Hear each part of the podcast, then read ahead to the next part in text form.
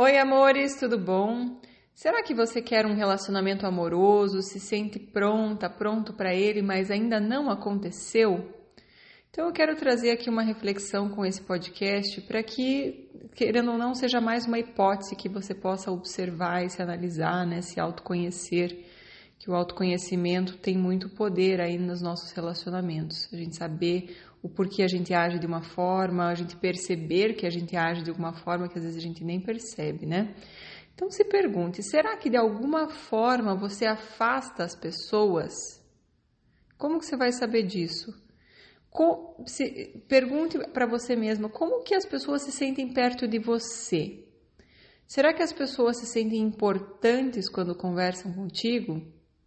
Né? Porque no fim das contas, gente, tá todo mundo tão carente, querendo se sentir reconhecido, olhado, importante, que as pessoas estão precisando dessa atenção, precisando desse de serem olhados, né? Precisando serem vistos lá no fundo, lá na alma.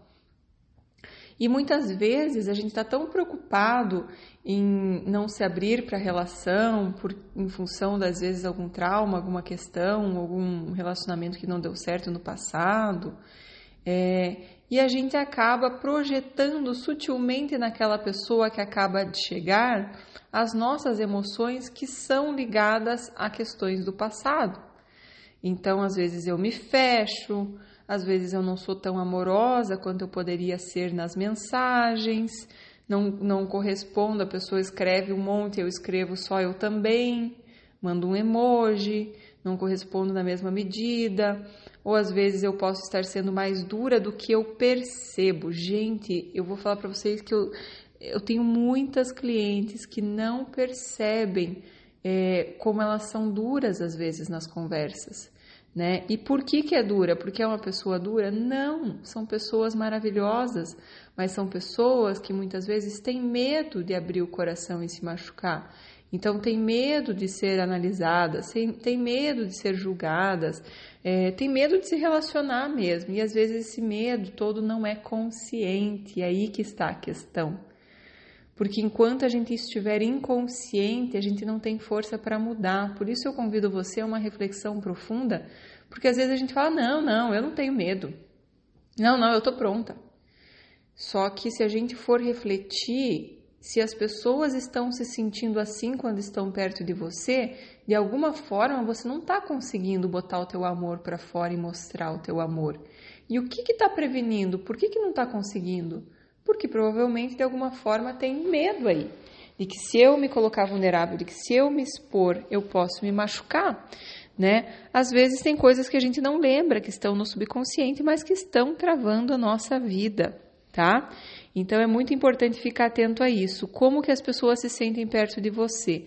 Gente, as pessoas vão analisar o como elas se sentem quando estão perto de você. Então, é, aquela pessoa que às vezes você está tão preocupada, o que, que vai avaliar sobre você, o que, que vai achar de você, ela quer saber, no fim das contas, se ela se sente bem perto de você. É tudo inconsciente, mas a pessoa vai achar que você é muito legal, muito maravilhosa, muito maravilhoso, quando, quando está perto de você, se sente importante, vista, olhada e tudo mais. E aí, pessoal, é um grande problema dos relacionamentos, né? Porque muitas vezes a gente está esperando que todo o nosso reconhecimento, toda a nossa fonte de autoestima, de afeto venha de fora. Eu estou trazendo, estou esperando que uma relação venha fazer isso por mim. E aí, às vezes eu encontro uma pessoa e eu faço por ela, ela faz, faz por mim, é maravilhoso, a gente casa.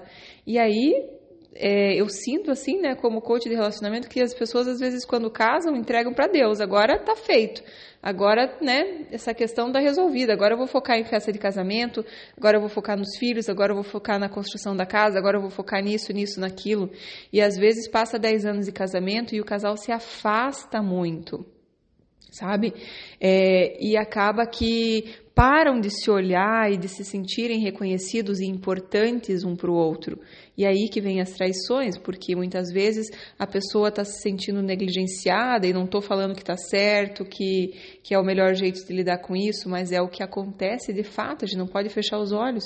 As pessoas querem se sentir olhadas, importantes, reconhecidas, amadas, sabe? Valorizadas, né? Aquela coisa de esperar na porta de casa quando chega né? Quem está em casa vai lá, oi, você chegou, que bom, bom dia, boa tarde, boa noite, sei lá, né? Então, mostrar que a pessoa é importante para você, mas às vezes vem os filhos e na correria do dia a dia e do trabalho, a gente negligencia o outro, não olha mais no olho.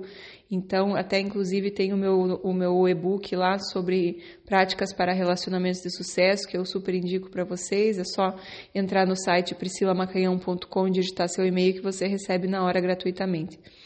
Então, quando a gente entra numa relação, pessoal, às vezes as pessoas acham que agora está resolvido, mas se você abre uma empresa, você não tem que trabalhar todos os dias nela com afinco para que ela cresça?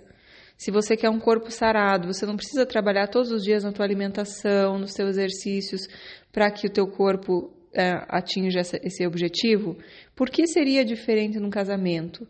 Né? Não dá para simplesmente casar ou começar a namorar, entregar para Deus e agora, se for o amor da minha vida, vai dar tudo certo. Não é assim. A gente tem que continuar se autoconhecendo, continuar é, olhando para os nossos comportamentos, é, para fazer as nossas mudanças, para ver o que, que aquela situação na relação está me mostrando sobre mim, o que, que eu posso aprender com isso, o que, que eu posso mudar.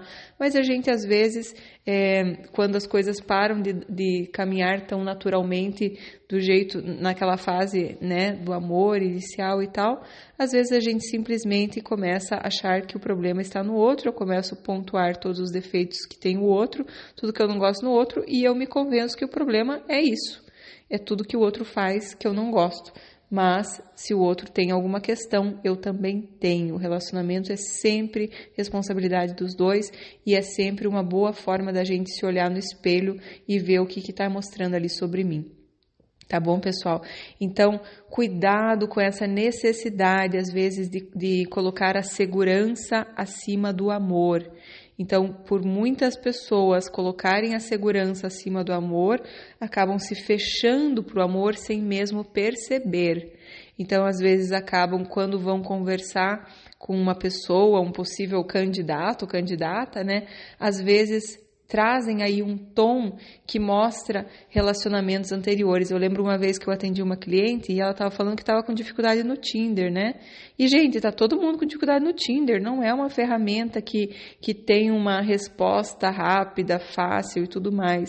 É, Tinder não é uma coisa que flui, é, funciona sim, é possível sim, mas é demoradinho, né? Porque até você, enfim.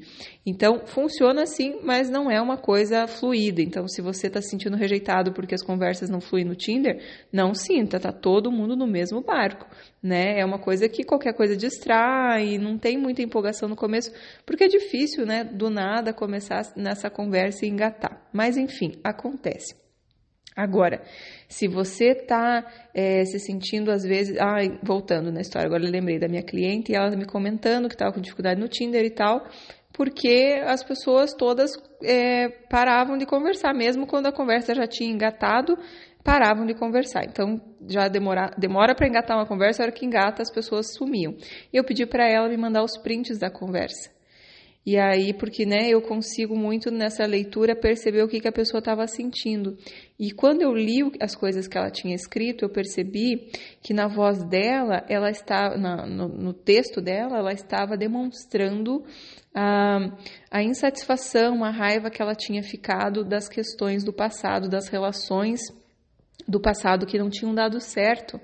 E isso estava, de uma certa forma, traduzindo e ela estava acabando jogando isso de uma forma muito sutil mas as pessoas percebem, né? Porque elas, o que, que as pessoas percebem? A pessoa percebe que não está agradando. Ela vai achar que é, coisa, que é com ela, que é porque ela não está agradando, é porque ela. As pessoas sempre levam para o lado pessoal, mas a verdade é que ela estava de uma certa forma é, mostrando as emoções que estavam ali guardadas em função de outros relacionamentos. E ela estava meio que querendo dar uma liçãozinha de moral, assim, de uma forma bem sutil e bem leve, já nas conversas. Não, mas é porque relacionamento tem que ser é, equilíbrio dar e receber, né? Não, mas é porque relacionamento tem que ser não sei o quê. Então, meio que já trazendo nos momentos iniciais de primeiras conversas, já mostrando que estava insatisfeita com as relações anteriores que tinham dado errado, enfim. Então, e às vezes tem, tem várias outras coisas, assim, que às vezes a gente meio que é meio dura no jeito de falar, no jeito de responder e não percebe. Então, se você acha que tem alguma possibilidade disso estar acontecendo, é, e, ou você tem alguma dúvida, pergunte às vezes para as pessoas, e a maioria das pessoas não tem coragem de falar. Né? Mas às vezes você pode perguntar para uma pessoa assim que, que não tenha muito o que perder, né? Tipo assim, não seja tão tua amiga, é, às vezes uma pessoa que você estava se relacionando e, e, e sumiu, é, às vezes é importante pedir um feedback, sei lá, né? Alguém que você, que você acredite que falaria a verdade, como que elas se sentem perto de você. Porque, sim, é, as pessoas vão escolher ficar onde elas se sentem acolhidas, onde elas se sentem vistas, reconhecidas, importantes. Porque, querendo ou não, tá todo mundo aí com essa questão de autoestima, Muitas, muitas crianças passam por essa questão de que às vezes é, o pai e a mãe trabalham muito, ou tem mais outros filhos para cuidar, às vezes trabalha fora também e cuida dos filhos e, e sabe um monte de coisa. Às vezes está indisponível porque tem uma depressão, uma doença, alguma coisa. E a criança, ela não tem essa, a criança pequenininha, ela não tem essa capacidade de entender o que é uma depressão. Ela interpreta que não estava disponível para ela, eu não sou boa o suficiente, não fui amada o suficiente fica essa carência. E às vezes, é, então, acontecem coisas reais e às vezes acontecem coisas imaginárias, porque para uma criança é tudo muito grande, né? Para uma criança, um dia é um ano, para uma criança, é, falar que é, é, uma quadra é uma cidade, é tudo muito, muito grande. Então, às vezes, uma, algum momento de alguma questão que a mãe falou assim, ah, pera, não posso falar com você agora, alguma coisa pequena, já, já a criança já entende como rejeição, já entende como não tem tempo para mim, não me ama o suficiente, senão não teria falado comigo assim.